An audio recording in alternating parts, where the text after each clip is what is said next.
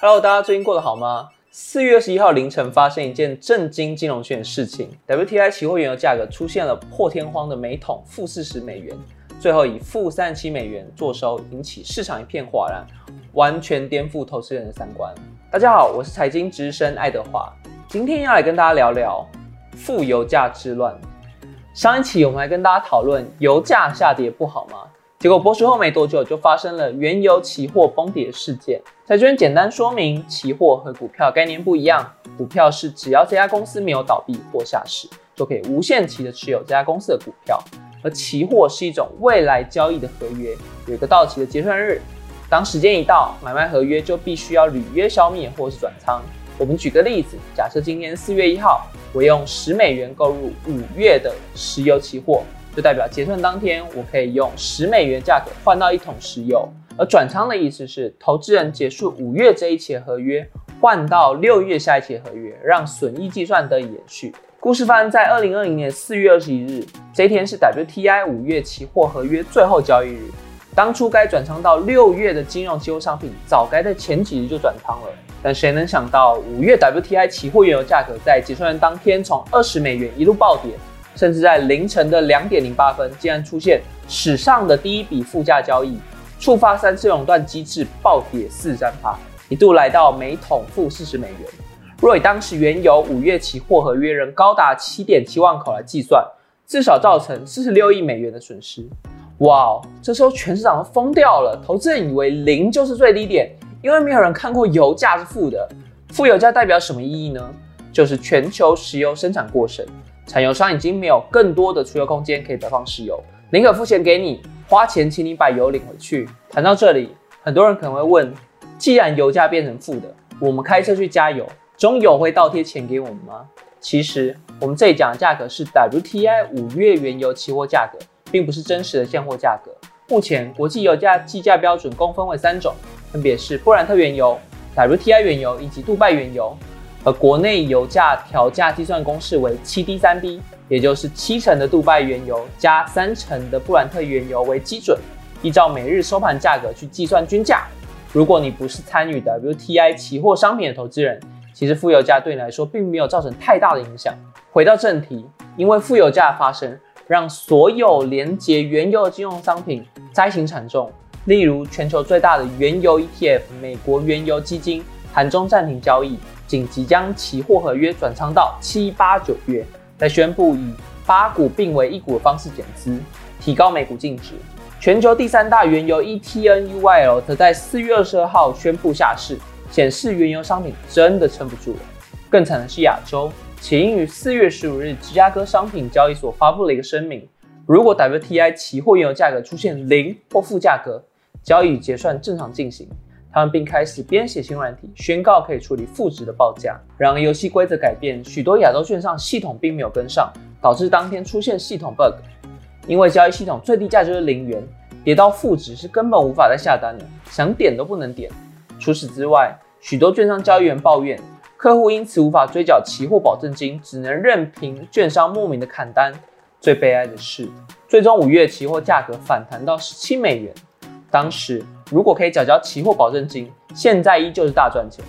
证期局也表示，二十一日当天有交易的投资人共一百七十二人，至今已收到十五件的申诉。除了系统的问题，在这历史性的一刻，投资怪象更是层出不穷。反正最经典案例莫过于 PDD 讨论区有商民自己爆料，自己进了十口的零点零二五美元的 WTI 五月期货，本以为已经捡到便宜，抄底抄到最低点，但万万没想到还出现负值，让他一夕之间惨赔五百多万。赔五百多万元怎么算的呢？我们简单为大家试算一下，WTI 期货一点是五百元美金，成交均价零点零二五乘以十口，假设汇率是三十，总计是三千七百五十元台币。但最后收盘结算是赔三十七点，那我们再乘以五百元美金乘以十口乘以汇率三十，总计约五百五十万台币。第二个案例是台湾元大石油正二。四月二十一日当日，虽然开盘一度大跌，但随后买盘涌入，收盘反而小涨，溢价一度超过五百趴，反映出台湾人赌性坚强，似乎没在怕了。这逼得金管会不得不出面示警，证交所也将原油的 ETF 导入处置股票。远大投信在四月二三日更将正二与反一再次转仓到十二月的合约，主要是因为远月的合约不像近月原油波动如此剧烈，借此保护产品的净值。然而，这又引发投资人不满，认为投信擅自更改游戏规则，这样就无法享受到原油期货暴跌之后大反弹。看完台湾，我们接着看中国。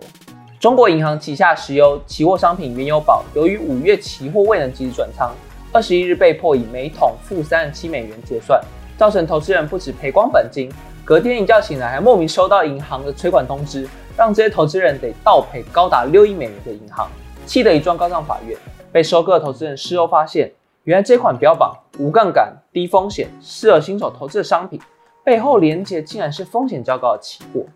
其次，这款商品其实有停损机制，保证金损失到二十帕的时候强制平仓，单一原油宝交易的时间为北京时间的早上八点到晚上十点，但结算价却以 WTI 原油期货美国时间计算。也就是隔日的凌晨三点，导致晚上十点之后，原油宝客户无法下单。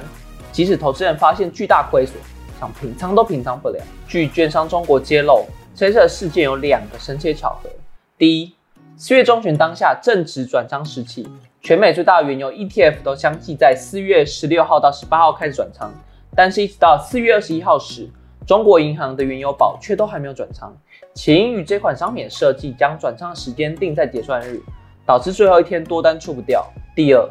如同我们先前提到，早在四月十五号时，芝加哥期货交易所就开始编写新软体，宣告可以处理负值报价。但是亚洲地区的期货商仍然无法用负值做交易。偏偏就在四月二十一日凌晨两点二十八分到两点三十分，原油期货在三分钟内出现闪崩，最低跌至负四十美元。没想到在这个时候。竟然出现了交易。两点二十八分时，有人以负三十九点四八美元买进一百六十口合约；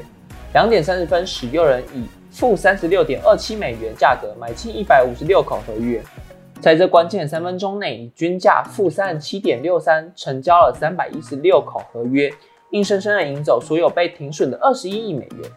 其中也包含了中国银行旗下原油宝的六亿美元。这些都是投资人倒赔的金额，极有可能被少数人赚走。由于事件影响太大，连芝加哥商品交易所的 Terry 都愿意接受检查。呃，总裁，由于事件影响太大，连芝加哥期货交易所总裁都愿意接受调查，声称一切都符合市场规则。总结来说，从全球疫情到产油三巨头油价大战，以及复杂的金融商品设计等因素。造就了这场负油价之乱，一场负油价风暴如同一面照妖镜。无论是台湾元大石油正恶风波，还是原油宝事件，凸显很多投资人并未彻底了解商品内涵，错把期货商品当存股。我是财经资深爱德华，如果你喜欢本节内容，也别忘了帮我们按赞、订阅、加分享哦。我们下期见，拜拜。